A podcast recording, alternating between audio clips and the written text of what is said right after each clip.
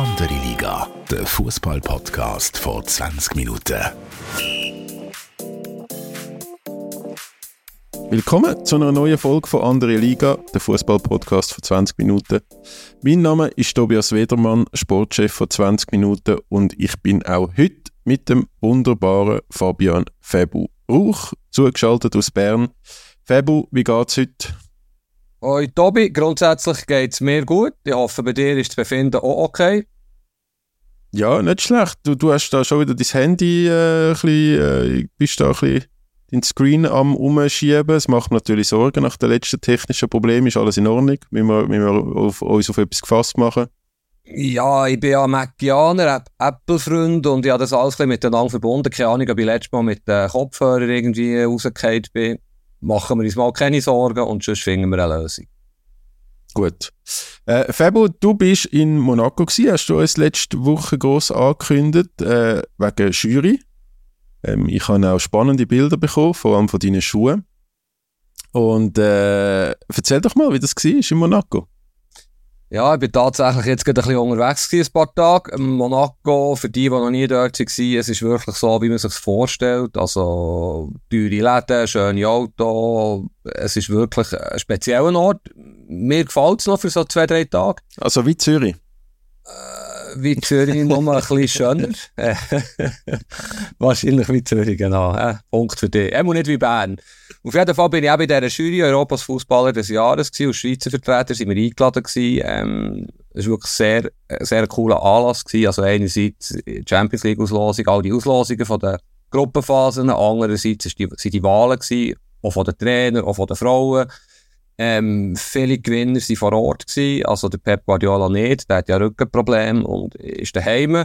Aber der Erling Haaland ist vor Ort gewesen. Äh, die Itala Bonmatti als Gewinnerin von der, ähm, Frau war vor Ort gewesen, und wir hatten eine Pressekonferenz gehabt, noch mit ihnen zwei und noch mehr Juryvertreter. Ist wirklich noch interessant gewesen.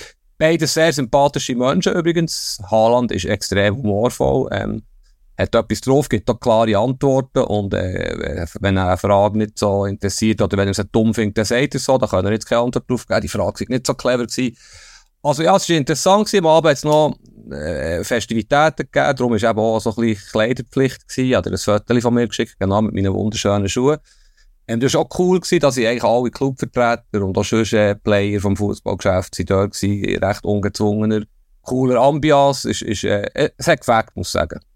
Ich habe zwei Fragen dazu. Ähm, hast du etwas aus, dem, aus dieser Pressekonferenz mit dem Erling Haaland verschriftlicht und ich habe das wieder nicht mitbekommen? Kann ich das noch jemand nachlesen? Nein, ich selber habe jetzt nichts geschrieben, wo wir äh, da jetzt nichts gemacht haben bei NZZ dazu, weil es ja vielleicht gleich nicht so ganze Bedeutungen gehabt. Ähm, ja, also ah. was, du hast den Europas Fußballer des Jahres eine mehr oder weniger exklusive Pressekonferenz und machst keinen Artikel darüber. Andere machen für weniger ganze Uhren Brandings. okay, da muss jetzt. das ist jetzt nicht schlecht gewesen. Ja, es ist wie es ist. Du bist nicht mein Chef. Vielleicht hätte ich bei dir etwas gemacht, genau. Aber weißt, aufgeschoben ist nicht aufgehoben oder umgekehrt. Du weißt, was ich meine. Äh, es war wirklich äh, cool gewesen, was er dort erzählt hat. Ich weiß nicht, ob du es gesehen hast, ob du die Champions League Auslosung und die Wahlen gesehen hast. Auf der Bühne war er ja recht witzig gewesen. Als er gefragt worden, wenn er mehr Nerven sein Vater oder der Pep, hat er ja sehr lustig geantwortet, eigentlich beide, wobei, man hat gemerkt, dass er ein bisschen Seich kommt und dann hat er sich dann rausgeschnurrt, aber er ist wirklich sehr authentisch und erstaunlich äh, noch nicht abgeschliffen, für das er ja der mega Superstar ist im Moment im Weltfußball. Also das Einzige, was schade ist, und das hat man natürlich auch gefragt, ist ja, dass er Norweger ist, dass er eigentlich nie einen Titel wird gewinnen mit Norwegen, was da seine Ziele sind. Und er hat so relativ kühl eben geantwortet, ja, er wird wahrscheinlich nie das Triple gewinnen mit Norwegen. Also eben, er ist schon noch, er ist wirklich noch humorvoll. Der Italien Matti ist ja logischerweise auch ein Thema gewesen mit der ganzen Unruhe im spanischen Verband. Sie ist auch mega sympathisch, mega klar, äh, wirklich sehr gut geredet, hat äh, sich bedankt, äh, auch bei allen, die so unterstützen und wirklich sehr eine bescheidene Frau. Also genau so, wie sie mir ist vorgekommen, WM und in den, in den Gesprächen, die man sieht im Fernsehen, ist sie dann auch dort gewesen. Ah, ich bin enttäuscht, dass ich das nie lesen konnte. Da würde ich jetzt endlich mal den NZZ lesen, für so etwas, Bonmati wie auch Haaland, und dann schreibst du nichts drüber. Finde ich schade. Kann nicht alles bestimmen, Tobi. wie bist du denn in die Jury gekommen? Ja, ich bin schon recht lange dabei, ähm, weil ich eigentlich Kicker-Korrespondent bin aus der Schweiz. Jetzt ist die Schweizer Liga natürlich nicht das Interessanteste für den Kicker, also das deutsche Fußballmagazin, aber ich bin halt dort schon recht lang dabei. Und es ist aus jedem Land von Europa eigentlich ein, ein Journalist auch in dieser Jury. Ähm, wir sind alle eingeladen also 55 oder 53, keine Ahnung, sind schlussendlich gekommen. Ähm, und das ist auch immer so ein bisschen Get-Together, eben Networking, hast, hast gute Kontakte und es ist wirklich mega spannend gewesen. Es ist natürlich, wie du kannst vorstellen, dann, eben, hocken wir zusammen am Abend, es kann ja auch mal ein bisschen länger werden mega interessant gewesen. Was ich auch noch gemacht habe, ist, ich hatte, ähm, eigentlich wollte ich den Dennis Zakaria treffen, der war leider krank gewesen. Hat dann auch noch mal kurz gespielt am Wochenende, aber ich bin lange mit dem Adi Hütter zusammengehockt. Der ist im Moment noch im Fairmont Hotel, wo du natürlich aus Szene sicher sehr gut kennst, dort in dieser berühmten Formel 1 Kurve. Bin ich mit ihm zum Morgenessen am Freitag zwei, drei Stunden zusammengehockt. Ist auch, ist auch sehr interessant was er erzählt hat über Monaco.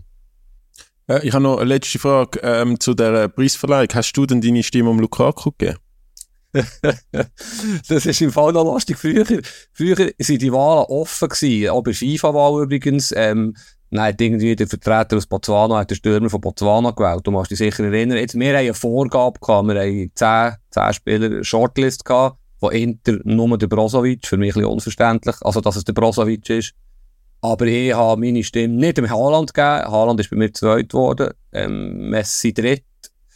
Erst nicht der Bräune, sondern vielleicht habe ich das ein bisschen falsch eingeschätzt. Oder man kann jetzt darüber diskutieren. Ich war beim Kilian Mbappe, gewesen, weil ich, ja, ich finde, er hat im WM-Final drei Goal geschossen. Aber ja, ein bisschen ja, oder Mbappe. In der Champions League mega weit gekommen. Ja, rein, rein, rein von, der Haaland hat im Champions League Final keinen Zweikampf gewonnen, gegen Acerbi übrigens. Was willst du denn noch vom Adi Hütter erzählen? Vermisst er die Schweiz? Wobei hat ja so viele Schweizer dort. Wie geht es um Brill? Ja, also er hat ja drei Schweizer in seinem Team, der äh, Zakaria oder Brel Embolo, genau. Ja, wir, haben natürlich, wir kennen ihn schon recht lang und sind eigentlich immer ein bisschen verbunden geblieben in all diesen Jahren, wo er weg ist aus Bern, also von IB. Ja, ich finde es einfach sehr cool von ihm, dass er äh, sich die Zeit auch nimmt. Und dann müsste könnte sagen, es ist ein Journalist aus der Schweiz, es interessiert mich das. Ähm, wir haben echt viel über Monaco geredet. Er hat im Fall wirklich noch eine fette Mannschaft zusammen, da ist viel Geld drum. Ähm, Balagun zum Beispiel haben sie ja schlussendlich noch von Arsenal geholt für irgendwie 35 Millionen. Er ist jetzt erst nach ein paar Spieltagen in Frankreich. Er wäre fast in England äh, gelandet. Ich muss jetzt aufpassen, wenn ich das erzähle. Es ist sehr kurz davor bei Crystal Palace, bei Leicester ist es Thema, bei Wolverhampton. Wäre, glaube ich, sehr gerne in die Premier League. Es ist ein bisschen unglücklich gelaufen. Jetzt hat er, finde ich, mit Monaco eine Top-Lösung gefunden. Wenn er jetzt da einen guten Job macht, kann er sich logischerweise wieder empfehlen für vielleicht Premier League beispielsweise ich finde ihn einfach ein interessanter Mensch, also ein wie er lebt, wie, wie, er denkt, wie er ähm, sehr konsequent ist. Er hat ja zum Beispiel bei RB Salzburg mal hergeschmissen, wo er gewisse Sachen nicht mehr können nachvollziehen Also er ist sehr konsequent immer seinen Weg gegangen, hat natürlich einen Knick bekommen in der Bundesliga, aber das haben wir geredet, was einerseits in Frankfurt am Schluss und andererseits bei Gladbach ist schief gelaufen. Und ja, natürlich, die Sachen, die ich jetzt ein bisschen kritischer sehe bei Monaco, beispielsweise eine russische Besitzerin, beispielsweise Zuschauerschnitt, relativ lächerlich, hat er natürlich jetzt gesagt, ja, das, das, man kann nicht immer alles so haben, wie man will. Er merkt jetzt eigentlich nichts von Unruhe und Zuschauer, es ist halt so, dass Monaco jetzt nicht Marseille ist, aber er, und es stimmt natürlich, ja, ich habe mich ein bisschen der Zeitung, also Monaco ist schon ein grosses Thema, auch in L'Equipe und so, also er ist dort schon im Fokus. Ja, spannend. Mega spannend. Aber ja, wirklich. Nein, ich finde, also ich, ich, ich, aus irgendeinem Grund hat, hat Monaco bei mir noch Sympathie. Ähm, seit eh und je. Ich, ich kann mich da auch noch an Champions League Spiel erinnern, wo der Morientes, äh, welche haben es kaputt gemacht? Irgendwie völlig absurde, absurde Resultat. Aber das, das, das weiß ich nicht mehr, aber es war ja mal im Finale. Gewesen. Also sie, sie haben vor allem immer wieder, unter anderem Kilian und Mbappe, sie haben immer wieder sehr gute Junge die, die raufkommen. Also sie haben jetzt wirklich gut das Kader anschauen. Also die haben eine Mannschaft, muss ich sagen. Also er sagt, äh, okay, wie hat er es formuliert, es sind das beste Kader, das er je hatte, also besser als Frankfurt Gladbach. Vielleicht sagt er das bei jedem Club, wo er ist, ist mir auch klar. Und, und zu den Schweizer hat er natürlich auch, auch spannende Sachen gesagt. Eben bei der Embolo natürlich sehr dumm gelaufen jetzt mit der Verletzung, aber er sagt, der Embolo sei extrem beliebt im Club, im Umfeld, bei den Fans. könnte man problemlos als Captain bringen, Monaco. Er ist einfach eine frohe Natur, bei allen wirklich sehr beliebt. Ähm, hat eigentlich geschwärmt beim, beim Zakaria, der hat er ja jetzt äh, auch ein aus Verletzungssorgen in der Dreierkette Hinger eingesetzt, Anfang der Saison. Sagt, das kann er sehr gut machen, wo er halt schnell ist, cleverer Spieler. Also hat nicht im Mittelfeld gespielt. Und der Köln hat, glaube ich, sehr unglücklichen Saisonstart gehabt. Er läuft ja hier in der Schweiz ein bisschen unter dem Radar, aber er sagt, er ist ein sehr solider Goalie und ja, er hat wirklich ein unglaublich breites Kader auch. Sind wir gespannt, wo der Wagen noch von Monaco. Schreibst du auch etwas aus dem oder bist du einfach nur gekauft? nein, nein, da gibt es schon Geschichten, äh, wahrscheinlich mehrere, eben, also aus dem Gespräch raus. Er weiss natürlich auch immer noch viel von IB und von, und sonst, äh, was halt so interessant ist. Er ist sehr gut vernetzt. Und übrigens, da kennst du sicher, im Fairmont Hotel abgestiegen ist auch, also wir nicht, wir sind ein in einem bescheideneren Hotel gewesen, Uli Köhler war noch, gewesen, ähm, Starreporter von Sky, den du sicher sehr gut kennst, bei München Intimus. Da ist auch noch schnell ein Tisch gekommen, war noch lustig. Gewesen. Das war Deadline Day, gewesen, wo wir äh, keine haben, wie du sagst. Und ist, er hätte sich müssen parat machen für Einschaltung. Ich noch schnell vom, vom äh, Adi ein paar Infos wissen, aber natürlich keinen Plan von Monaco. Aber er hat doch so gesagt, ich meine, er ist glaube 70, also er ist immer noch sehr parat. Ja, weißt du, es ist wichtiger, dass man gut aussieht vor der Kamera, als dass man schlussendlich erzählt. also, sehr, sehr ein lustiger Typ, sehr kommunikativ, hat kaum mehr gehen und ja, hat tatsächlich eben Einschaltungen gehabt. Und der Deadline Day von Bayern kommen wir sicher noch dazu. Absolut. Ist ziemlich in die Hose gegangen, aber dann am Morgen hat der Uli Köhler also das Gefühl gehabt, Palinja-Klappe, Verteidiger-Klappe und ich mache ihn das schon gut, die haben das schon im Griff, so ein bisschen so, ist dann, glaube ich, auch überrascht worden. Ja, zu dem kommen wir nachher gerade. Äh, möchte aber zuerst schnell über Super League reden. Ähm, wieder mal ein spektakuläres Super League-Spiel gsi, FCB, FCZ, am Schluss 2-2. Äh, wie hast du das, wie hast du das so gesehen? Bist du im Stadion gewesen? Nein, bin ich nicht. Hast du geschaut? Ja. Ja, geiles Spiel, habe ich mir auf, aufgeschrieben, aus Notiz, darf man sagen, hoffentlich. Ähm, hast du das so gesehen oder hast, hat irgendetwas gestört? Ist dir etwas Besonderes aufgefallen? Nein, es ist ja, ich habe ja auch schon, ähm, glaube letzte Saison mal kritisiert, dass der dass so die Rivalität zwischen der FCZ und der FCB nicht mehr so spürbar ist. Ähm, dann hat man mich aber gegen Saisonende gerade mal eines Besseres belehrt.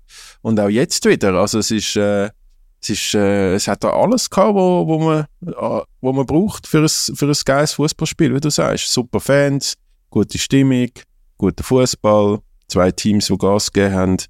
Ähm, ich glaube, der eine oder andere hat sich da auch gerade äh, in, in neue äh, Verpflichtungen vom FCB Schock verliebt. Also der, der Vega, da, da kommen die Leute gar nicht aus dem Schwärmen raus seit dem Sonntag. Ähm, ja, ich habe ich has ein tolles Spiel gefunden. Am Schluss, am Schluss auch noch wirklich äh, nochmal hitzige Emotionen. Ähm, ich glaube, FC Basel könnte das Spiel auch gewinnen. Aber auch der FCZ könnte das Spiel gewinnen. Aber ja, also deine Einschätzung, Fabian Ja, ich, ich, ich finde, schade spielt Basel nicht mehr in der Saison gegen IBE und gegen Zürich. Es sind wirklich jetzt mal ho hochinteressante Spiele, also damit wo die anderen Teams nicht schlecht reden. Aber der Klassiker, der Begriff ist absolut gerechtfertigt und ja, ich, ich, ich bin sehr erstaunt, vielleicht der erste Punkt, den wir besprechen können, wie euphorisch und positiv das FCB-Bubble, nenne ich jetzt mal, die FCB-Fangemeinde äh, Basel gegenübersteht. Ich meine, wenn der, der Ausgleich weit in Nachspielzeit nicht kommt, ist Basel letzt. Hinter ja. nie, äh, hinter äh, Lausanne-Uschi, siehst ich sage schon. Und hinter GC. Und hinter GC sogar. Auch gleich habe ich das Gefühl gehabt, wie du richtig sagst, da Schock verliebt, da, da geht etwas, die glauben an den Club. Und im, seien wir ehrlich, ich weiss nicht, wie du jetzt die Transfers verfolgt hast. Das haben wir schon letzte Woche besprochen, es ist super, was Basel da in die Finger nimmt. Ich habe das Gefühl, da ist der ein oder andere Spieler, der äh, sehr gut ist, der vielleicht aber halt ja nicht so lange in Basel ist, leider. Ähm, der Vega, logischerweise, ist auch aufgefallen, aber ich habe schon das Gefühl, sie haben Zeit, dass es zusammenwachsen kann. Ähm, da kann etwas entstehen. Sie, der Rückstand ist halt gleich schon relativ gross. Sag jetzt mal auf eBay, du Basel immer noch mit eBay, wie gesagt, äh, vergleichen. Ähm, das Spiel selber, Zürich muss den Match gewinnen. Sorry, Zürich führt 2-0, Zürich hat Postbeschuss, Zürich hat Kontersituationen sehr schludrig ausgespielt. Also wenn ich der Bo Henriksen wäre, der hätte spätestens dann eine rote Karte gesehen, wo er sich aufgeregt hat im Spielfeldrand wie kläglich, dass sie eigentlich das 3-1 verpasst haben, ja. schlecht, dass sie verteidigt haben. Ich Basel hat dann nachgespielt, das kann nicht sein, dass da Spieler bleiben stehen. Also es war sehr ein wilder Match gewesen, und dazu passt ja schlussendlich auch wieder die Auseinandersetzung Chaka Katic, wo, wo ich jetzt zuerst deine Meinung wissen beim Thema Chaka ist es vielleicht aber gut, wenn du zuerst deine Meinung sagst. Hey, ich habe das ja schon angekündigt. Also ich habe ja dort, dort schnell mal ausgerechnet, wie lange das die Sperre geht und gesehen, oh, äh, FCZ äh, ist zu Gast, wenn er zurückkommt. Und, und es ist ja, weißt du, so emotional, wie das war, auch so wie der Tauland dann ähm, Interviews gegeben hat im Trainingslager, wo, wo ja doch, wo, wo ich das Gefühl hatte, da, da ist schon etwas ähm, sitzen geblieben für den Moment, wo er jetzt noch nicht gerade abgehakt hat äh, dass dort nochmal irgendetwas in einer Form passiert, ist ja, ist ja wie klar. Aber ich finde, ich finde, das ist, es ist ja alles im Rahmen gewesen jetzt. Du, du wirst jetzt wahrscheinlich wieder täubeln wegen dem T-Shirt. Aber ich finde, also, auch die ganzen Spieler rundherum haben sich ja, haben sich ja, haben sich ja, haben sich ja sehr gut im Griff gehabt. Oder ein Hitz, der dann gerade dazwischen ist. Ich glaube, an die zwei ähm, kein Spieler sich um die zwei gekümmert hätte, dann hätte es unschöne Szenen wieder können geben aber so, so, ja, so ist es ja noch einigermaßen okay die Bühne.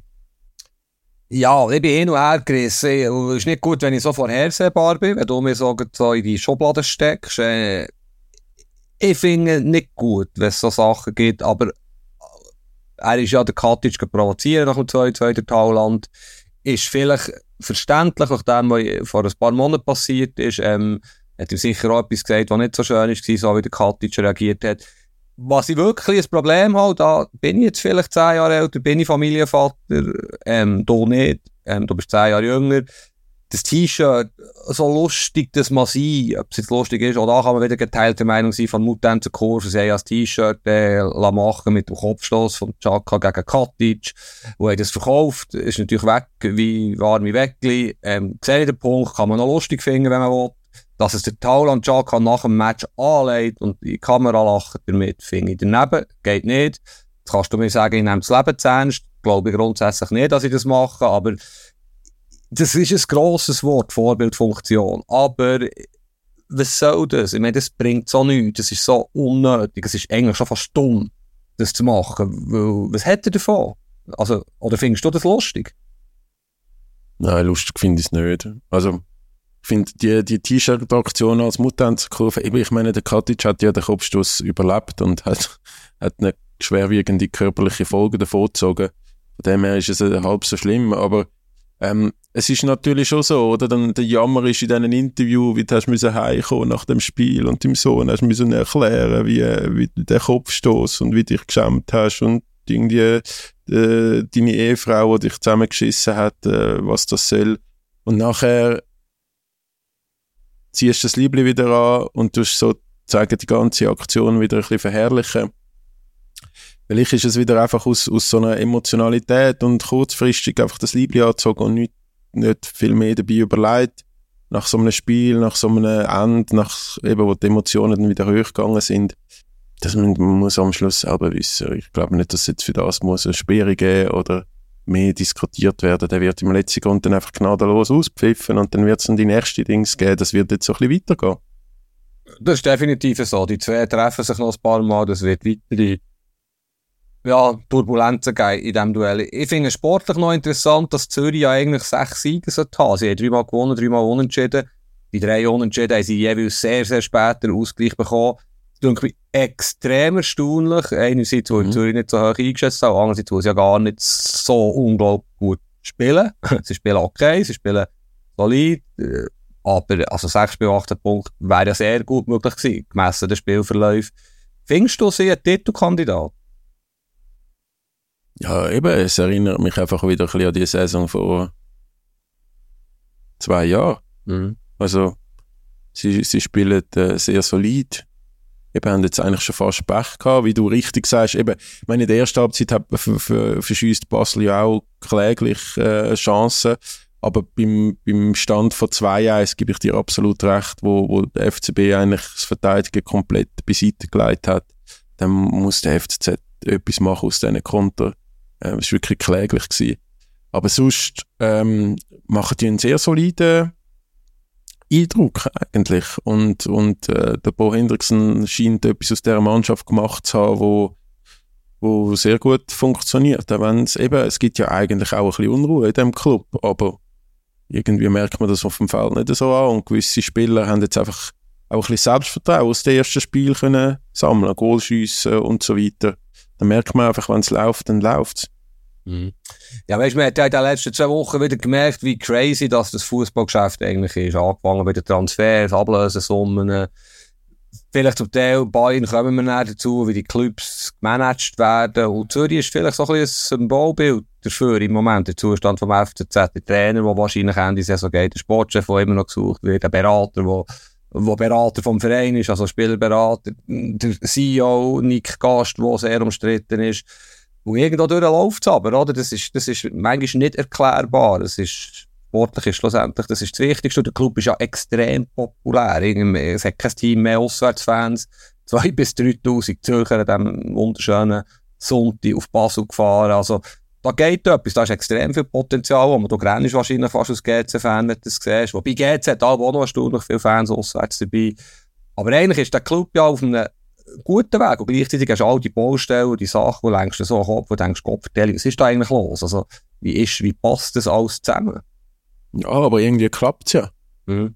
Man kann jetzt, oder ich meine, man kann jetzt über die rote äh, Karte diskutieren vom, vom Hendrickson, ob jetzt die wirklich so nötig ist. Wenn es der Heiko Vogel gewesen wäre, würdest du oben. Wenn er würde Chaka heißen, würdest du auch oben. Aber es ist natürlich dein Happy Bo. Ähm, dann ist das nur eine Randnotiz.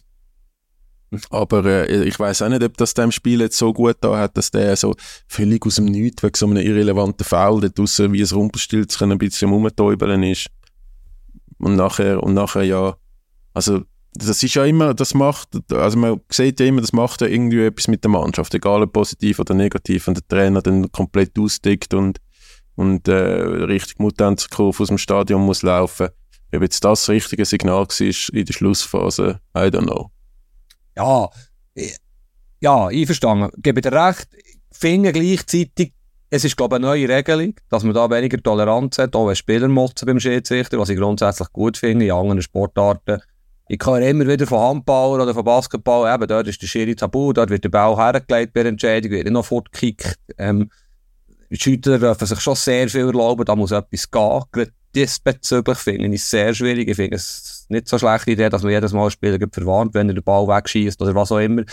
Jetzt dort den zweiten Gelbe zu geben, nur ein bisschen und motzt, hat mir übertrieben gedacht, aber vielleicht ist das jetzt wie eine Signalwirkung und die Trainer wissen einfach, ja, die Schnur haben, wenn es eine Gelbe gibt und nicht weiter, weiter reden. Ich wäre gerne dabei gewesen, oder versteckte Kamera, wie er wahrscheinlich in der Kabine den Match fertig geschaut auf dem Fernsehen, wie er reagiert hat auf die Schlussphase, was seine Spieler, ich meine, das hat jetzt nichts damit zu tun, dass der Bo Henningsen nicht der Seitenlinie ist, wenn die so schlechte Konter ausspielen und so schlecht verteidigen. Vielleicht sagst du mir jetzt mal, es ist genau wegen dem gewesen, aber ich hätte gerne gesehen, wie er reagiert hat in der Kabine, äh, nach dem 2-2, wo das ist ja für den Trainer, ist das ja die Höchststrafe gewesen, der Match am Schluss. Ja, der Fernseher gibt es vielleicht nicht mehr in der Kabine, der Gäste. Aber weißt du, es, es, ist ja, IBE gewinnt wieder eins noch, IBE-like, und ich, letzte Woche das Rückspiel, ja, ich habe dich vorhin gefragt, ob Zürich Titelkandidat ist. Ich meine, IBE ist natürlich klarer Favorit. Aber ja, ich, ich bleibe bei meiner Einschätzung. Das überzeugt mich irgendwo durch, vor allem spielerisch überhaupt nicht. Gegen das haben sie dermassen viel Glück gehabt ich habe es auf dem Deutschen zum Teil ein bisschen gelassen, dann auf dem Österreicher, da ein bisschen hin und her switchen. Nicht nur auf dem Schweizer. Du bist im Stadion gewesen? Nein, ich bin auch nicht gegangen. Ich habe es ja. äh, im Fernsehen geschaut, wo, eben, wo ich schon noch etwas schauen Ja, und die waren extrem kritisch gewesen. Also der eine, ich weiß nicht mehr, ob der Deutsche oder der Österreicher hat gesagt, das wird nirgendwo hinreichen in die Champions League mit so einer Leistung. Also, ja, äh, äh, du brauchst nicht viel Fantasie, für zu erkennen, dass Haifa besser war, dass sie eigentlich hätten den Match müssen gewinnen und Aber schlussendlich Double gewonnen, Super gewonnen, Champions League erreicht, alles super, oder? Und dann kannst, bietest keine Angriffsfläche mehr, als IB, als Trainer Raphael Vicky. Aber sie, sie müssen sich definitiv steigern. Ja, also wir haben das ja schon während dem Spiel ein bisschen diskutiert und es ist auch am nächsten Tag spannend gewesen. Es ist auch noch am Tag selber nach dem Spiel spannend gewesen, nur schon bei Blue. Ich glaube, der Marcel Reif hat äh, IB wirklich recht ähm, kritisch gesehen. Im Laden Petric hat gefunden, alles super gemacht und unter Kontrolle gehabt und so. Aber ich bin schon auch eher bei dir, also wie sagt man Statistiken lügen nicht. Mhm. Und also in Sachen Statistik hat jetzt IB einfach, glaube ich, nirgends irgendwo etwas besser gehabt als Haifa, außer bei den bei der Goal. Mhm. Und zwei von denen sind sehr glücklich äh, entstanden. Eins ist wirklich top. Das erste, 1 vom Iten finde ich, finde ich wirklich ein, ein, ein Top-Goal. Aber hinten hast du halt auch wahnsinnig Glück. Es ist einfach, ab und zu, ab und zu hat man halt äh, Glück. Ich glaube auch, ich hoffe einfach, dass man die richtigen Schlüsse aus dem Spiel nimmt und eben nicht findet, wie es ja auch gewisse Fans oder auch gewisse Leute auch bei uns auf der Redaktion gefunden haben, was für eine Gala und großartig und, und äh, fast fürs Topspiel, IB super, ähm, weil, weil es hat wirklich, also es, das Resultat spricht überhaupt nicht auf das, was man auf dem Platz gesehen hat. Es hat ganz klar auch auf die andere Seite einfach können das 3-0 geben. Ah, ist das bei euch gewesen, wo von Gala und IB Super hat die Schreiben war? Irgendwo habe ich das gelesen und gefunden. Ich habe nicht genau den gleichen Match gesehen, aber ich wollte jetzt nicht behaupten, dass es bei euch war, aber irgendwo habe ich das gelesen. Ja, vielleicht ist es bei uns gewesen. ja gut, das ist, das ist der aus. Ja, die habe ich nicht wollen kritisieren. Ich habe einfach einen anderen Match gesehen, als das, was ich da gelesen habe. Genau. Geht's manchmal, Fußball. Ja, ab und zu, das kennst du halt nicht, wo immer äh, extrem ernst und kritisch bist im Stadion, aber ab und zu können ja auch Emotionen im Stadion, glaube ich, überschwappen auf, auf äh, die Redaktoren. Du hast mich im Champions League Halbfinale im San Siro nicht gesehen, apropos ernst sein, aber ist okay. Ich, ich habe gerne das Image. Was sagst du zur Gruppenauslosung von IBE? Ja, ich glaube, Platz 1 und 2 sind sehr, sehr klar. Ähm, City und Leipzig machen unter sich den Gruppensieg aus. Also vor allem, was Leipzig jetzt auch zeigt in der Bundesliga, äh, ist also einfach schon eine andere Dimension, als sich IB bewegt. Ich glaube auch nicht, dass dort so eng, äh, bei Villarreal, Atalanta und selbst Manchester United in der letzten Champions League-Kampagne von IB haben wir ja immer so ein bisschen das Gefühl gehabt, mit ein bisschen mehr Glück oder so, hätte IB noch einen Punkt oder einen Sieg sogar können holen Ich glaube, ich habe das Gefühl, ähm, sowohl bei City und bei Leipzig gibt es gar nichts zu gewinnen. Und dann kämpfen wir mit äh, Roter Stern Belgrad um, um Platz 3 in der, in der Euroleague. Und ich glaube, wenn wir Platz 3 können holen wäre das, wäre das ein, ein großer Erfolg und europäisch, europäisch äh, überwintern. Ja, eben, Stichwort Presseberichte. Ich glaube, ihr, mein ehemaliger Arbeitgeber zu Bern, Berner Zeitung, hat den Titel gehabt, sinngemäss, in dieser Gruppe darf IBE von Rang 2 träumen. Und dort hatte ich dann auch mein erster Flex, war, habe ich andere Auslosung gesehen, habe ich ein anderes Fachverständnis, weil es ist dermassen illusorisch. Ich meine, träumen kann man immer. Ich kann davon träumen, den Pulitzerpreis gewinnen nächstes Jahr. Es, es muss ja ein realistischer Traum sein. Für das müsstest du mal etwas schreiben. Genau. Nicht nur- ja, man kann immer träumen. Man kann von, eben, aber es ist, sorry, City, sowieso, aber auch Leipzig sind dermassen weit entfernt von IBE, dass es für mich eine Sensation wäre, wenn sie würden zweit werden. Ich gehe sogar so weit, dass ich sage, Belgrad ist recht abgezockt und das Auswärtsspiel wird schwierig. Äh, Es wäre schon ein Erfolg, finde ich, zu überwintern, also sprich dritt zu werden. Es wird nicht ganz so einfach. Mir ist auch klar, dass alles möglich ist und dass man träumen kann, aber ich, ich, ich sehe eher IBE. Wenn ich jetzt würde tippen viel Geld würde IBE auf Rang 4 setzen, sogar, muss ich mich einfach schlichtweg nicht restlos überzeugen, wo auch nicht genau sehe, sie haben schon wieder viel Qualität verloren. Cäsiger, Abwehrchef, Rieder, Mittelfeldchef, Fasnacht, ein klarer Leistungsträger, extrem wichtig mit seiner Erfahrung in internationalen Spielen. Sie haben interessante Spieler, auch Junge, die raufkommen, aber ich sehe jetzt irgendwie nicht, der Lostenberger ist wahrscheinlich diese Saison zu viel, vor allem auf Champions League Level mitzuhalten. Also wer führt denn die Mannschaft in Belgrad, in Manchester? Ähm, ich lasse mich gerne la, la überraschen, aber ich bin jetzt da nicht unglaublich euphorisch für IBE. Äh, Der IB hat ja einen grossen Vorteil in so Kampagnen. Ähm, einen Wettbewerbsvorteil und der nennt sich Kunststraße. Mhm. Und darum, also bei der musst du einfach auf das Heimspiel setzen. Wenn du dort deine, deine Hausaufgaben machst, holst du vielleicht noch den einen oder anderen Punkt gegen die zwei Grossen, äh, günstig gegen Roter Stern Belgrad, dann könnte ja das etwas werden. Eben, ich meine, Belgrad ist immer, mm, es gibt so viele Videos von der Katakombe, wie du aus dem Tunnel rauskommst, wenn das Stadion voll ist und so. Äh, das ist, glaube ich, schon sehr, sehr, sehr wild. Ähm, aber, also, Also ich bin dann dabei Belgrad man nicht gewesen, verlieren.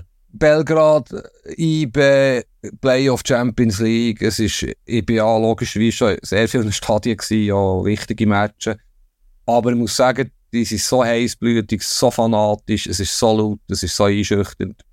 Beeindruckend. Äh, klar, die bessere Mannschaft bist, lass dich von dem nicht beeindrucken, aber das wird schon. Auf der anderen Seite, wie du richtig sagst, in dem Heimspiel, du kannst Belgrad daheim schlagen, du kannst vielleicht zum Start gegen Leipzig, fände ich zwar überraschend, einen Punkt holen, vielleicht länger vier Punkte zum Weiterkommen. Ähm, ja. Und es ist, äh, seien wir ehrlich, wenn du die Auslosung, ich bin dort in der äh, Auslosung dabei gewesen, dann habe ich die Mannschaften gesehen, die, die grossen Namen, sie haben so Bilder eingespielt von allen Clubs. Es ist schon krass, jetzt ist wieder die Diskussion, dass da IB dabei ist, wenn die anderen Teams so siehst, Kaderlisten, und ein Chelsea und ein Liverpool sind nicht dabei, und da sind wir wieder bei einem von meinen Lieblingsthemen. Ich, als Fußballfan, hätte lieber Chelsea und Liverpool, statt, ich sage jetzt Kopenhagen und Belgrad, in dieser Champions League dabei. Klar, jetzt heulen ein paar auf und sagen, nein, das ist genau nicht das, was man will, das wäre nicht die Super League, aber ja, es ist eben, dass es Chelsea nicht dabei ist und IB dabei in der Champions League, ist ja kann man sehen, wie man will, aber schon noch bemerkenswert. Ja, also ich glaube, Chelsea ist aktuell recht weit weg von der Champions League in Zukunft. Also ich finde, ich finde, das ist jetzt ein. Aber äh, was ich einfach wild gefunden habe, wieder sind, sind äh, wie, gewisse Gruppen. Also du hast natürlich eine absolute Killergruppe mit Paris, Dortmund, Milan und Newcastle. Mhm. Ähm, das ist also, richtig, also wirklich, ich, ich, ich finde, dort ist alles off. Da kann jeder jeden besiegen. Ähm, und gleichzeitig hast du Feyenoord, Atletico Madrid, Lazio und Celtic, was jetzt auch einfach eine mittelmäßige Euroleague-Gruppe kann sein. Und wenn wir ehrlich sind, also die Intergruppe, ich freue mich natürlich für dich, das ist wieder ein ganz klarer Gruppensieg für Inter. Aber die, also Real Sociedad, Salzburg, Benfica. Ja, du hast, also sorry, du hast zwei Champions League Viertelfinalisten immerhin dabei. Es hat kein schlechtes Team in dieser Gruppe. Salzburg ist, ist gefährlich. Lissabon, Sociedad aus Fußballländer. Aber es ist schon so. Das ist ja so, was ich sage. Es hat häufig fällt der Champions League erst richtig im Achtelfinale, aber bezüglich grossen Spielen. Ich sehe in dieser Vorrunde nicht viel Spiele, die ich außer Inter, die ich natürlich aus persönlichen Gründen schaue, die ich unbedingt muss sehen muss. Es, ist auch, es gibt auch nicht viele Teams im Moment für mich, die für eine Sieg in Frage kommen. City ist klar, Bayern, denke ich gut, Paris, würde ich nicht unterschätzen. Und dann kommt dann schon gleich Inter wieder. Also es hat jetzt nicht unglaublich, die englischen Teams, so Newcastle, macht man jetzt nicht, äh, ja, der Favoritenkreis ist kleiner als auch schon. Real, weiss ich nicht, hat viel verletzt im Moment, klar abgerechnet wird im Frühling, finde ich nicht ganz so überzeugend ohne Benzema, hey, wo sie nicht ersetzt haben. Barca unter Umständen kann da etwas zusammenwachsen. Oder siehst du noch irgendeinen, den ich jetzt nicht sehe, wo du sagst, ich kann, ich kann die Liga gewinnen? Arsenal denke mir ja zu wenig, schlussendlich dann zu wenig gut. Ja, Arsenal kann überraschen. Ich meine, die haben schon einen guten Kader. Mhm. Ähm, ja, also grundsätzlich bin ich bei dir. während der Gruppenphase werde ich mich sicher auf Gruppe F äh, fokussieren, neben eBay, weil ich, ich äh, also dort traue ich wirklich, also dort traue ich auch zu, dass es Paris Saint-Germain vielleicht die Gruppe nicht übersteht. Nein, Paris, Paris ist sackstark. Wirklich sackstark. Jetzt haben sie, also das sehe ich anders. Jetzt haben sie oh, ihre Abwehr mit Skriniar, Marquinhos, eine super Innenverteidigung, Hakimi rechts, Hernandez links, also die Abwehr, es gibt keine bessere auf dieser Welt. Vorhin haben sie jetzt Dembele, Colomwani, Mbappe, äh, hinter dran Ramos, der die Schweiz ja sehr gut kennt aus dem WM-Achtelfinale. Mittelfeld, sie sind stabil, weisst, Abräumer, die den Rücken frei halten, der drei Künstler vor. Ist Wärme von Paris. Äh, der Neymar, der mein Lieblingsfußballer ist, ist wahrscheinlich gut für Paris, ist er weg. Der Messi hat hier defensiv nicht so mitgeschafft. Äh, der Mbappe wird eine riesen Saison spielen mit seinen zwei Kumpels vorhin. Ähm, wo ich halte von Paris sehr viel. Ich sehe dort Dortmund. Vielleicht können wir noch schnell den Übergang machen zur Bundesliga jetzt, bevor wir zur Schweizer ja. Nazi kommen. Ich sehe dort Dortmund das schlechteste Team, sage ich so direkt. Also Milan finde ich wirklich gut, die machen es gut. Ähm, sie erfahren und Newcastle ist, ist auch, Newcastle Dortmund werden dort um den dritten Platz spielen, meiner Meinung nach. Oder wie siehst du die Entwicklung Dortmund? Ich meine, ja, wieder, ja, geschaut, ein bisschen, wie geschaut da gegen Heidenheim, also katastrophaler Fehlstart angesichts von den Gegnern, die sie hatten. Ähm, und der Terzic, Trainer, ist angezählt. Ich finde ihn nicht besonders gut. Äh, ich finde ihre Transferpolitik sehr schwach, wenn du 100 Millionen löst für einen Bellingham. Und dann fällt dir nichts anderes in Sinn, als in der Bundesliga der Füllkrug oder Sabitzer zu holen oder Benze Baini, der ablösefrei ist, von Gladbach.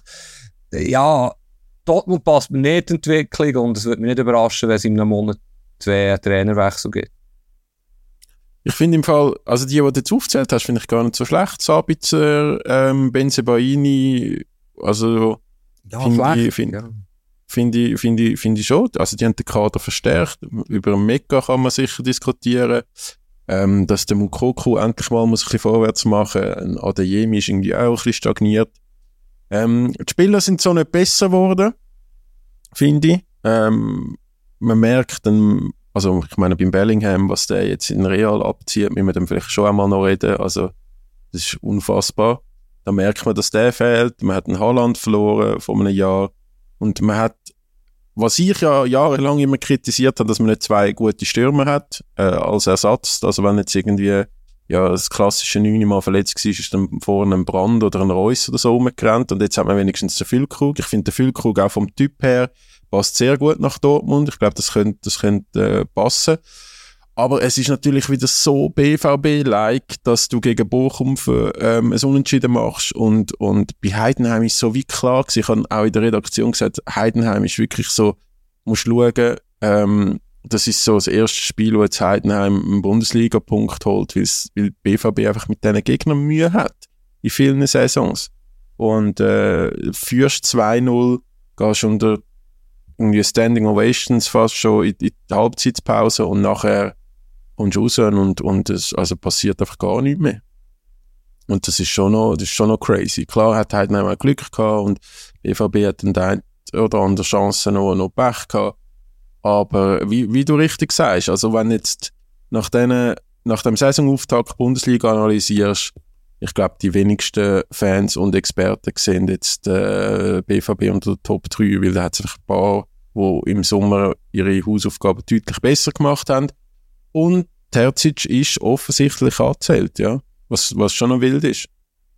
Ja, eben, es ist ein bisschen fantasielos, Transferpolitik. Ich be- gebe dir im Einzelfall recht, Sabitzer ist ja ein guter Spieler, der Füllkrug kann passen vom Typ her. Sie, sie haben keine Spielidee, denke mir. Sie sind spielerisch nicht entwickelt. Der Brand äh, reisst eigentlich alles vor, er ist sehr gut in Form. Sie sind ja erstaunlich unfit, hat mir jetzt gedacht. Also, Schluss wir könnten Heidenheim sogar noch gewinnen. Und Ja, so wie sich der, der, der Mega am, am Schluss über den Platz ähm, quält, das sieht aus, als wäre es Champions League Halbfinale in der 135. Minute. Mhm. Ja, es, es ist, äh, und und der Druck nimmt zu. Und klar, jetzt lese ich schon überall Nagelsmann, ähm, der frei ist. Ich glaube, du hast mir geschrieben, glaubst du nicht, wo vielleicht hat er höhere Ansprüche als Team. Das war, glaube ich, gewesen, oder?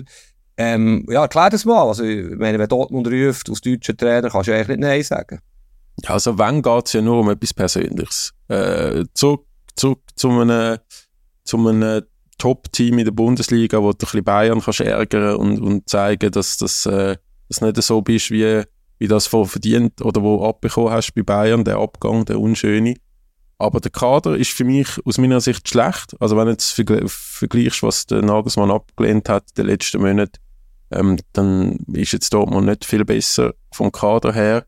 Und ähm, ich glaube auch, also so wie es, wie man hört, was er ja für finanzielle Ansprüche hat äh, an seinen Lohn, kann das Dortmund auch schlichtweg nicht zahlen. Aber es hat ja zwei Trainer, und das habe ich dir dann ja auch geantwortet, wo auch durchaus in ein Dortmund-Profil würden passen mit dem Hasenhüttel und ähm, Glasner. Ja, habe ich mir so nie überlegt. Finde ich wirklich noch eine erstaunlich schlaue Überlegung wegen Nagelsmann. Ich glaube gleich, dass man schlussendlich die Herausforderung BVB der Rival von Bayern könnte reizen, wenn man ihm verspricht, da muss ja schon noch ein bisschen Geld rum sein, ähm, das Team vielleicht noch auf der einen oder anderen Position zu verstärken. Aber es ist ein bisschen hart für den Terzic, wird nicht nur bei uns schon so dermaßen offen darüber geredet, wer da kommt. Ich meine, er hat die Möglichkeit noch, er hat letztes Jahr eine, super- letztes Jahr eine super Rückrunde gespielt.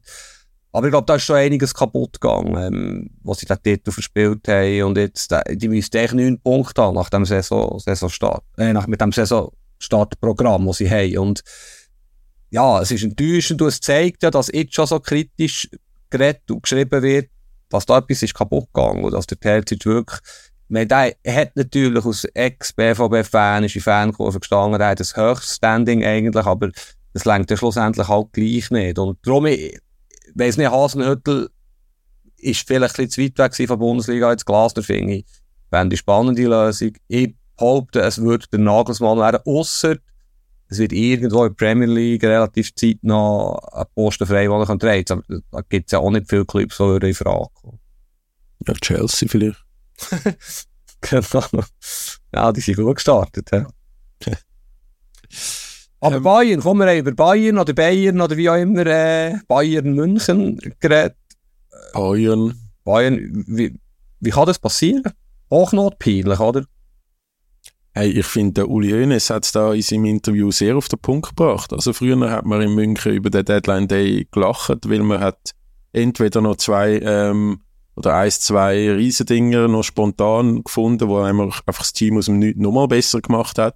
Oder man hat seine Hausaufgaben ganz klar schon bis zu dem Tag gemacht und Transfers alles, alles äh, abgesegnet und durch und hat ruhig können äh, geschlafen am 30. August. Und jetzt ist das schon, es ist schon ein bisschen peinlich, oder? Ich meine, das kann passieren, dass ein Paulinho, das halt so kurzfristig und Fulham keinen Ersatz gefunden hat und dann sagt, nein, finde ich auch völlig berechtigt. Ob jetzt ein Paulinho, wo ja, jetzt bei, bei den anderen Top-Teams nicht im Gespräch war, jetzt die ganz große Verstärkung gewesen wäre für, für Bayern München, weiß ich nicht. Für das habe ich noch zu wenig gesehen bei Fulham. Ähm, aber ja, jetzt am Schluss gehst, gehst, hast du irgendwie keinen kein, kein Außenverteidiger neben dem Masraui.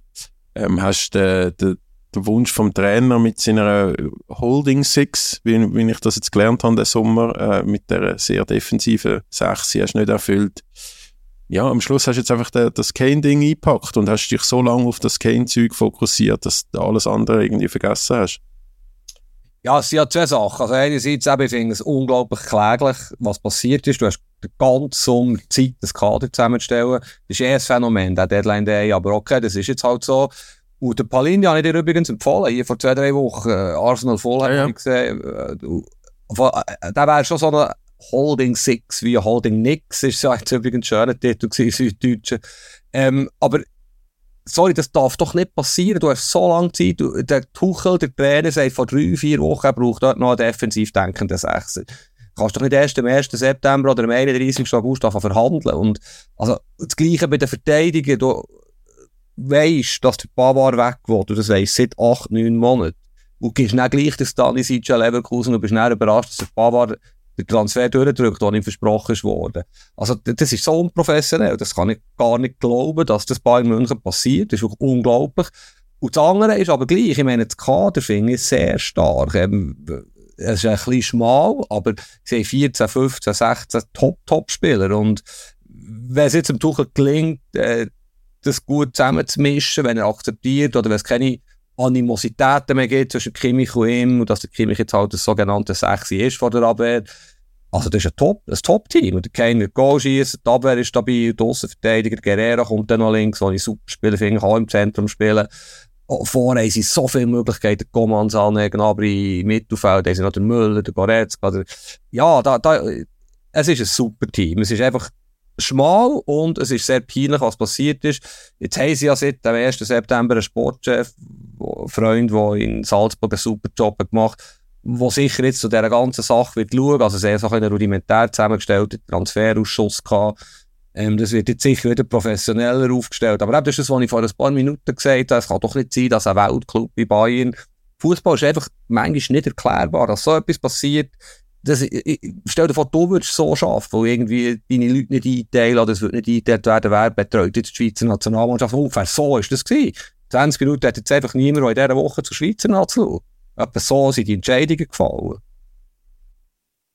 Ja, äh, eben, ich meine, der Tuchel ist ja jetzt auch nicht irgendwie neu auf, auf den Sommer verpflichtet worden. Ich glaube, mit der Holding Six hätte man vielleicht auch schon vor dem Transferfenster mal können darüber diskutieren aber irgendwie ist alles wirklich einfach auf wir brauchen einen Neuner, wir brauchen einen richtigen Stürmer. Wir brauchen jetzt die grosse Nummer, wo es wieder 40, 50 Goal schießt pro, pro Saison. Äh, irgendwie steht einfach der Fokus gewesen. Und also, weißt du, ich meine, wir reden schon über einen super Kader, oder? Ich glaube, der Tell ist wirklich auch, der hat, der hat das Zeug, zum, zum einem Top-Stürmer zu werden. Der ist ein Riesentalent. Der Leroy Sané blüht aktuell wieder auf. Ich habe ihn schon ein paar Mal gelobt jetzt. Und, ähm, am, ja, der Konrad Leimer, der macht das gar nicht so schlecht auf Rechtsverteidiger. Die Frage ist einfach, wie, wie Bock der drauf das hat. Aber der ist ja zweikampfstark, der ist ein Läufer, äh, macht immer hure viele Kilometer. Ähm, der, der hat einen guten Fuß äh, zum Flanken und so. Also der kann, der kann das schon machen, Rechtsverteidiger. Aber äh, dann hast wenn, wenn bei der Innenverteidigung zum Beispiel einen ausfällt, also irgendwann hast du dann bald einmal äh, ein, kleines, ein kleines Problem, wenn du ein bisschen Verletzungspech hast. Und auf der Goalie-Position bist du dann jetzt einfach zwei Bundesliga-Niveau besetzt. Na gut, das stimmt nicht. Also, das ist ein Also, solider? Bundesliga-Goalie oder neu. Nein, Ja. nein, also wirklich, nein, nein, nein, also nein, also äh, der FC Basel hat einen besseren Goalie als Bayern München. knalliger Titel. Äh, finde ich nicht. Ich finde, das, der, wird, den tust du nicht richtig wertschätzen. Der ist ein guter Vertreter und ist vor allem ein loyaler Vertreter und Ha- Hast du ihn gesehen in dieser HSV-Saison? ja, Ja, wenn es mal ein bisschen Druck gibt und nicht einfach Bayern, wir sind mir äh, ein Goalschuss pro Spiel. Ja, also naja. aber vielleicht noch spannend, Rechtsverteidigerposition. Hansi Fleck lässt ja zum Glück nicht zu unserem Podcast. Also ich finde ja, einer der weltbesten Rechtsverteidiger ist der Kimmich. Ich finde, er ist im Mittelfeld das, was ihm der Tuchel ein bisschen vorwirft. Er ist mir zu wild. Er will zu viel. Er will ein 10 sein, ein 8 ein 6 er will Hinterbau holen, will vor abschließen. Der Musiala kommt auch so nicht so zur Geltung, wo der Kimmich dermaßen präsent ist. Bei mir würde der Kimmich immer rechts spielen. Also die Deutschen gerade mehrere Probleme auf dem Mal gelöst. Sie hatten im Mittelfeld Platz für alle. Sie hatten rechts keine Probleme mehr. Also, ich verstehe das nicht. Ist mir schon klar, er ist ein machtbewusster Spieler, ein wichtiger Spieler, ein Weltklasse-Spieler, der seine Ansprüche hat im Mittelfeld spielen, aber ich würde jetzt dort die Entscheidung einfach treffen. Ähm, und gut für die Deutschen wäre das eine super Lösung. Ja, aber er ist schon auch wichtig im Mittelfeld. Oder er hat ja, glaube ich, auch Vor Vorlage auf dem Leroy Sané sein Goal. Klar Ist er gut. Das habe ich ja nicht gesagt. Er ist sehr gut. Aber ich, er ist mir einfach dort zu wild. Und äh, das ist das so der Tuchel. Der Tuchel ist ein sehr analytischer Trainer, der klare Anforderungen hat an seine Spieler und nicht so Freestyle-mässig spielen.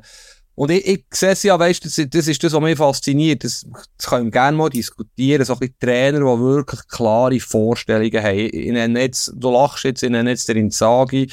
Äh, Bei Inter als Beispiel, der weiss genau, was er will was die Spieler müssen leisten, welche Position, sie sind doppelt besetzt, Bavard passt perfekt ins Team, was, was im Anforderungsprofil, das imponiert mir und da ist eine Strategie dahinter, auch mit ein bisschen weniger Geld und Tuchel wäre eigentlich auch so ein Trainer, der so klare Vorstellungen hat und jetzt hat er dort dermassen viele Barone im Team, die Eigeninteressen verfolgen.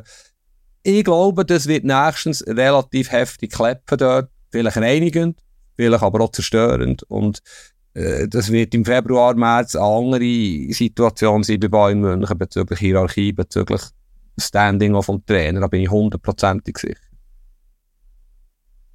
Ähm, vielleicht klopft es ja das erste Mal, wenn er gar nicht zu Gast ist in der Allianz Arena.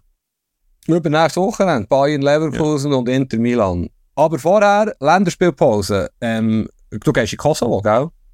Ja. Wenn? Ja, also der Flug, den ich gebucht habe, ist sehr dubios. Der wird die ganze Zeit neu verschoben. Aktuell steht, ich würde heute um halb eins nach Mitternacht fliegen, wenn ja der Flughafen zu ist.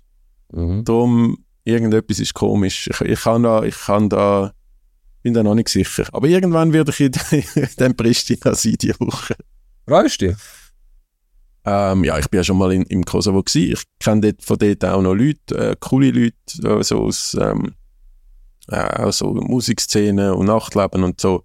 Ähm, darum, ich freue mich dort schon. Habe auch noch den ein oder anderen Interviewtermin, wo noch spannend könnte werden, wenn es klappt. Äh, und, und ich glaube eben, die Schweizer Nazis das erste Mal im Kosovo zu Gast. Das ist ja schon fast schon etwas, etwas Historisches, so ein bisschen eine grössere Bedeutung hat als nur Fußball für dort unten. Und, und ja, also ich bin gespannt, wie das wird sein, die Stimmung und so weiter. Ich würde schnell widersprechen, weil ich auch schon mal im Kosovo gewesen, und zwar etwa vor 20 Jahren oder noch mehr.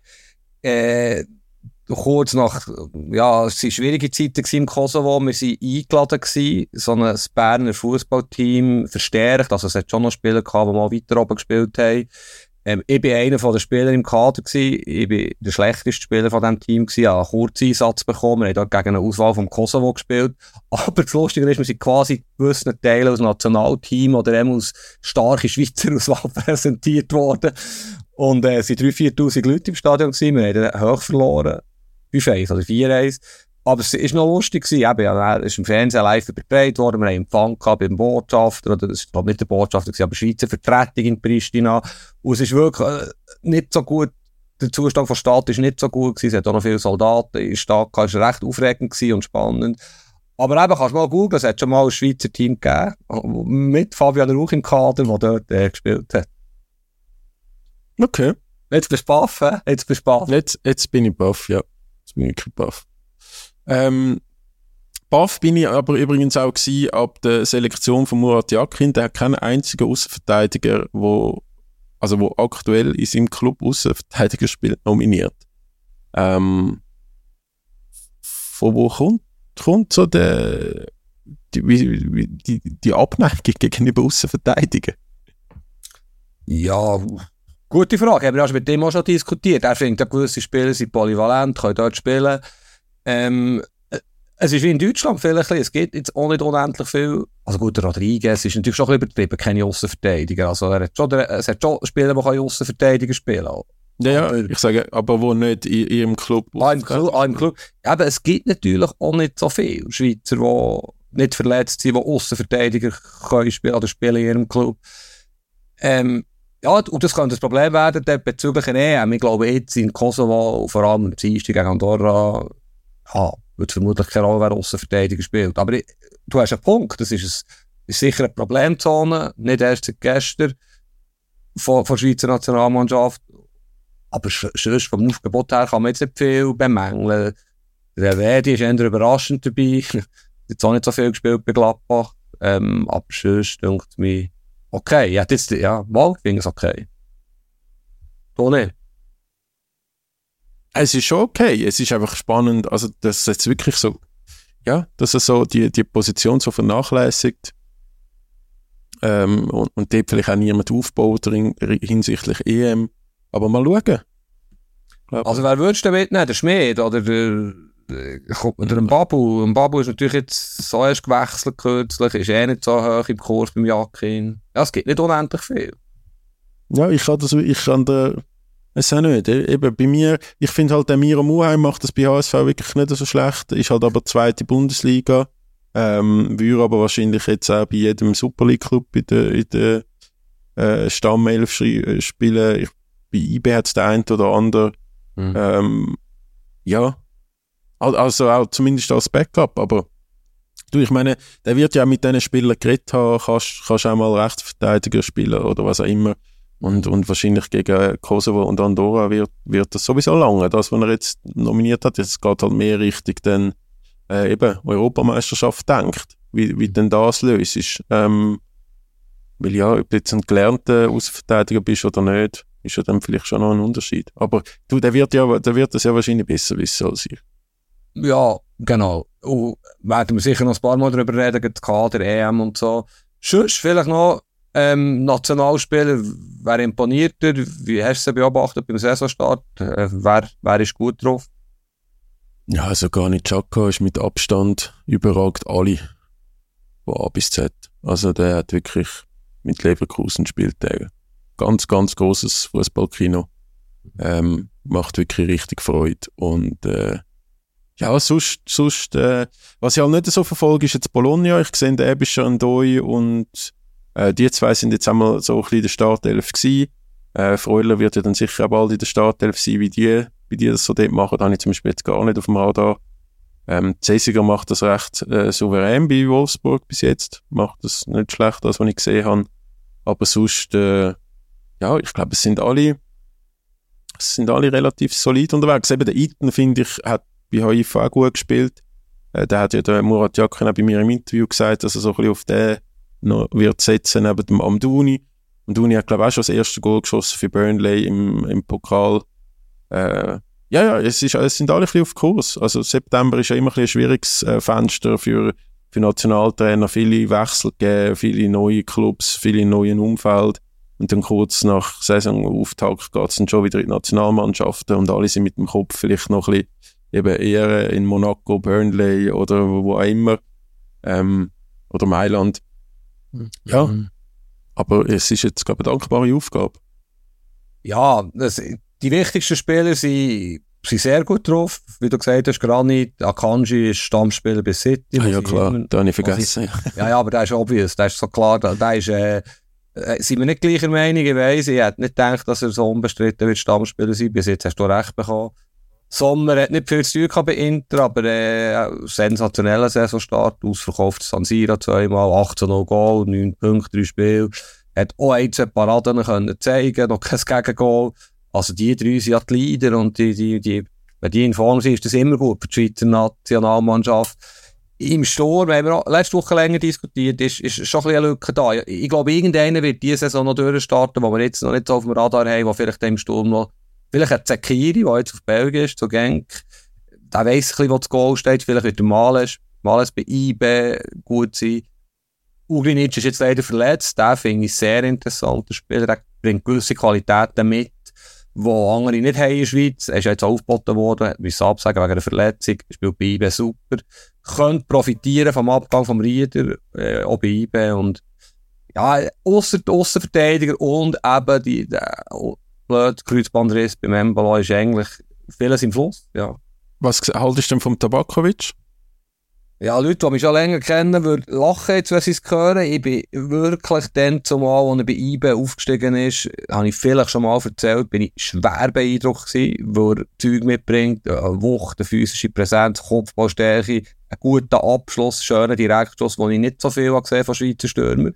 Das ist länger her und er hat dann äh, jahrelang nicht unbedingt das gezeigt, was ich das Gefühl hatte. Also ich habe mich echt getoschen. in ihm. Und dann hat er auf einmal wieder angefangen Goal schießen. Natürlich nicht in Top-Ligen, aber überall, wo er war, hat er viel Goal geschossen. Und ich habe immer wieder eben mit den Kollegen hier zu Bern so gesagt, Ile, habe ich es ja gesagt, der kann etwas. Und jetzt ist er immer noch nicht in der Top-Liga, sorry Tobi, äh, auch wenn die HSV dort spielt, aber er schießt Goal. Und ich, das ist schlussendlich das, was Stürmer muss. Er hat etwas, er ist nicht schnell, weißt, er trippelt nicht überragend, aber er hat auch eine erstaunlich gute Übersicht und Selbstvertrauen. Und jetzt, er könnte auch der sein, den ich vorhin erwähnt habe, der noch durchstartet, aber ob er einen aus der zweiten Bundesliga mitnimmt, der DM, der Jakin, weiss ich nicht. Ähm, würde mich überraschen, aber wenn er, 5, wenn er 25 Goal schießt für Hertha, ja, er hat etwas. Er hat wirklich etwas in der Box, wie man so schön sagt, wo sonst kein Schweizer Stürmer hat, glaube ich. Ja, so ein bisschen das Knipser-Ding, ja. Mhm. Aber äh, ja, also so Stand jetzt habe ich das Gefühl, er- hat so seine Mannschaft ein bisschen im Kopf, aber mal schauen. Ich glaube, er ist wirklich offen für Spieler, wo, wo dann explodieren, zum, zum die Namen nominieren oder, oder integrieren. Ähm, gespannt. Ja, und die Star und die Augen auf in diesem Kosovo, da kann immer einiges passieren. Es ist ja gleichwohl, obwohl man mit dem Kosovo freundschaftlich verbunden ist, äh, gleich spannende Affische oder expl explosive Affische unter Umständen auch, je nachdem, was passiert. Ähm, aber natürlich niemals wie mit den Serben, ist mir schon klar. Es ist, es ist, es ist, ich freue mich eigentlich noch auf den Match. Es wird sicher eine gute Stimmung sein. Es sind, glaube auch viele Schweizer vor Ort. Ähm, und ja, das ist, aber es kann immer etwas passieren. Du wirst uns berichten, was du erlebt. Wieso kommst denn du nicht? Äh, NZZ kommt ein Kollege mit. Ich bin in Israel dabei. Im Oktober oder November. Ich weiß den Spielplan nicht mal. aus. Oktober Israel Auswärtsspiel. Und nächstes bin ich in Sion bin ich auch dabei. Wo du ja dann wahrscheinlich willst schwänzen weil es von Zürich auf Sion zu weiter Weg ist für dich diesem Dienstag. Oder habe ich die falsch eingeschätzt? Nein, es geht, es geht schon ein bisschen in die Richtung. ich, ich habe mich ja auch schon entsprechend geäussert gegenüber äh, Austragungsort äh, Sion für ein Nationalspiel.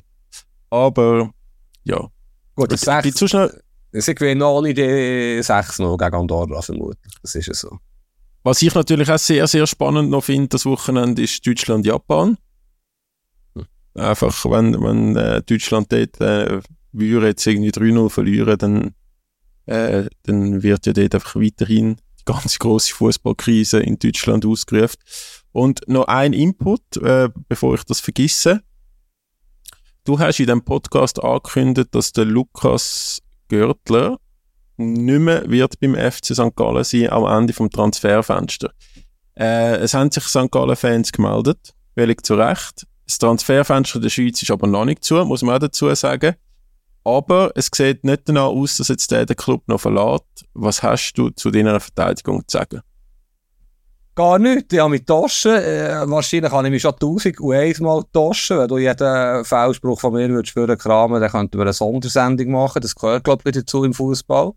Ähm, ist vielleicht dir auch schon mal passiert. Ich, ich habe wirklich gedacht, dass sie das nicht kitten können, ähm, Zeidler und Görtler, oder dass es irgendwie eine Lösung wird brauchen. Vielleicht hat, es auch nicht geklappt mit einem Transfer. Es ist, glaube ich, schon nicht ganz abwegig meine Aussage. Aber ich, eben, ich habe mit Taschen, ganz klar.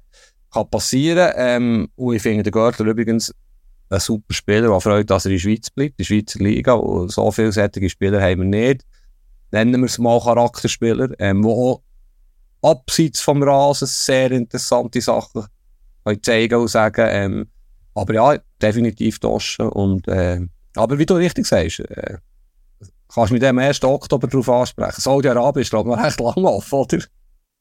Ja, ähm, das ist definitiv so.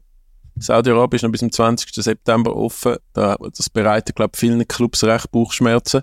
Mhm. Aber ähm, ja, ich glaube, da werden jetzt auch viele einfach Herz sein. Ja, ja, ja, ja. Aber das, stell dir jetzt mal vor, der Salah ist ja wirklich alles möglich. Vielleicht letzter Punkt. Der Salah tritt in drei Tage Streik, wo er unbedingt die 170 Millionen im Jahr mitnehmen Ja, was machst du als Liverpool? Also, ich glaube wirklich, schlafen erst gut die Clubs, die Verantwortlichen, wenn der, wenn der 21. September da ist. Ja, der Max Eberl von Leipzig hat ja so ein bisschen gesagt, äh, er werde jetzt einfach das Handy nicht mehr abnehmen. bis, bis Ende September. Genau. Aber ja, ich, also, meine, jetzt muss Liverpool eigentlich herbleiben, auch wenn es 200 Millionen bietet, weil, äh, weil du kannst es nicht ersetzen. Es ist ein wichtiger Spieler. Ah, ich traue jetzt dem Klopp zu, dass er den wird äh, anbringen, auch wenn er ähm, vielleicht hässig ist, dass er nicht darf gehen. Ja. Ah, sorry, Tobi, der Klopp hat nicht 400 Millionen auf dem Konto für eine ruhig zu stellen. Ein Spieler hat noch immer, fast immer, wahrscheinlich gibt es Fälle, was nicht so ist, sie Willen bekommen. Sie hat zuletzt Bavar, sie hat Kolamuani. Unsympathisches Verhalten teilweise, geht vom Kolamuani, vom Bavar natürlich nicht. Ähm, oder weniger unsympathisch, hat wahrscheinlich auch nicht wirklich so schwere Verletzungen gehabt, wie er gesagt hat. Aber wenn jetzt der Salah würde, ja nochmal angesagt, wenn er würde, wenn sie nochmal erhöhen, wenn er sieht, was er da kann verdienen kann, und er wäre ja wirklich perfekt für die Liga, und von seiner Herkunft haben wir diskutiert, ja, dann kannst du irgendwann, dann musst du schnell gehen. Dann müsstest du am 14. September gehen für 190 Millionen halten und investierst es halt im Januar, das Geld ist mir schon klar. Eben, es, es, es ist wirklich, die müssen die Transferfenster weltweit, fast weltweit einheitlich gestalten, sonst ist das ein Blödsinn. Ja, es fordert ja auch viel. Ähm, aber bis vor ein paar Jahren hat das wahrscheinlich noch niemand interessiert, wie lange das Transferfenster in Saudi-Arabien offen ist. Ähm, ja. Eben, ich meine, ich, Eintracht Frankfurt hat das eigentlich noch ein schönes Banner gemacht, oder? Geld macht, verändert den Charakter nicht, sondern er macht ihn nur ersichtlich. Mhm. Absolut. Ist es so, ja. Und, und, und noch eine Stabi, wenn du der bist, der jetzt nächste Woche 10, 15-fache Lohn bekommt, oder ich, man sollte nicht urteilen. Man sollte nicht urteilen. Es ist, ich verstehe wirklich jeden, der geht. Ja, aber weißt du, wenn du so Sachen hörst vom Kolumani wie äh, sagt denen, ich werde nie mehr das, das Liebli anziehen und bla bla bla. Mhm. Es ist, ja. Ich weiß es nicht. Das ist schwach. Ist ein bisschen schwach. Enttäuschend, vielleicht auch noch jung, klar. Mhm. PSG, ähm, eben auch vor allem als französischer junger Spieler, ist natürlich schon, schon das Kaliber. Und der, der Krösche, der Sportchef von Eintracht Frankfurt, sagt zu Recht, Frankfurt ist der Gewinner von dem Ganzen, oder? Die haben den, glaube ich, letztes Jahr ablösefrei geholt. Nach einem Jahr geben sie für 90 Millionen ab. Ja, ähm, aber Tobi, das stimmt doch nicht. Da, logisch sagt er das, aber finanziell ja, aber dann haben sie, am letzten Tag haben sie ihn verloren, in den letzten Minuten quasi. Haben noch den Borre ausgelernt, den Bremen, haben jetzt eigentlich keine richtigen Stürmer mehr, außer der Alaria, was sie nicht aufsetzen. Ähm, und noch zwei, drei Junge. Klar können sie im Januar nachlegen, aber das ist doch einfach, eben, das ist das, was ich gesagt habe, das kann doch nicht sein, das musst du doch antizipieren. Das, Ulheim ist Herpler beim Palinja, Frankfurt ist nicht gegangen, ist mir schon klar, so wie sich der verhalten hat, hast du nicht müssen geben. Aber hat jetzt einfach, der Trainer ist ja der Ernst. Jetzt hat jetzt einfach die nächsten 15 Matches bis zur Winterpause hat er einfach, hat er keinen kein richtig guten Stürmer im Kader. Weil haben sie 100 Millionen auf dem Konto einverstanden. Ja, er hat ja eh nicht gut gespielt jetzt. Aber also, es ist ja noch auch äh, wirklich lustig gewesen, den Deadline Day zu verfolgen. Ich habe auf Sky geschaut, auf Sky Deutschland, und dann ist irgendwie ist rausgekommen, Kolumani Deal vom Tisch, der bleibt in Frankfurt und alle sind voll des Lobes von, von Sky, die Aussenreporter. Ja, da muss man eine Lanze brechen für die Eintracht, dass die hergeblieben sind und äh, jetzt einfach behalten und keinen Ersatz gehabt. Die haben das super gemacht und die, die haben im Studio gefunden, was für ein Blödsinn, die hätten 90 Millionen für, äh, bekommen für einen Spieler, der äh, vor, vor einem Jahr noch gratis gekommen ist, der hat jetzt keine Bäume ausgerissen auf dem Saisonauftakt und wollte unbedingt weg. Reisen, die sollen wir nicht aufhalten im Fußballbusiness. Dann zwei Stunden später, oh, Kolumani wechselt doch noch. Äh, sie haben noch 95 Millionen erhöht. Die ganzen Sky-Reporter und Bild und, äh, glaube Kicker und so haben alle geschrieben, äh, wie, wie, wie, schwach das, das ist, dass jetzt Eintracht noch eingeknickt ist. Und der Didi haben gefunden, alles richtig gemacht. sehr, sehr lustig gewesen, zum, zum die journalistische, äh, ja, wie schnell das die Einschätzung über den Club kann wechseln ja, das ist krass. Und all, all die Journalisten, weißt, die sich eigentlich auf das konzentriert haben, nicht nur der Romano, Fabrizio Romano, der Plätti in Deutschland ist ja jetzt recht runtergekommen, übrigens auch à la Görtler, also ein bisschen krasser, der hat ja mit ja geschrieben, Bavar ist off, no, no uh, transfer to Inter Milano, stay at München. Wird ihm natürlich jetzt 100, ja, quasi 100.000-fach um Tore geschlagen auf Twitter. Ähm, ja, aber sie sind wirklich sehr gut informiert. Vielleicht ist noch ein letzter Punkt, wo du sicher auch festgestellt hast, der Romano, ich weiß gar, der schlaft auch gar nicht, aber das ist unglaublich, die Information. Und äh, der ist so gut vernetzt. Und irgendjemand schnurrt halt immer. Und wenn du die Beziehungen hast, ja, das ist beeindruckend. Ja, aber ich finde schon, es hat das Ausmaß angefunden, äh, angenommen, wo halt schon, ja, äh, ich stelle dir vor, auch so aus fußballromantischer Sicht, der, der Bavar wäre mit dem mega geilen Video, wo Inter Mailand gemacht hat, so ähm, verkündet worden und nicht schon drei Wochen vorher von Fabrizio Romano Here we go auf Twitter. Mhm. Ja, das, das passt ins Bild rein, wo heute das Motto von dieser Sendung ist. Crazy Business. Lass sie wieder shooten. Endlich wieder Fußball. Schönes Wort zum Abschluss. Äh, Febu, ich wünsche dir eine ganz schöne Woche. Wir sehen uns vielleicht in Sion, vielleicht sehen wir uns auch nicht in Sion. Wir hören uns aber definitiv in der nächsten Woche. Und äh, ja, äh, hoffentlich wird Nazi uns ein bisschen etwas zum Besprechen geben. Ja, viel Spaß im Kosovo. Ist nicht Monaco, aber du wirst sicher deinen Spaß haben dort. Tschüss zusammen. Andere Liga, der Fußball-Podcast vor 20 Minuten.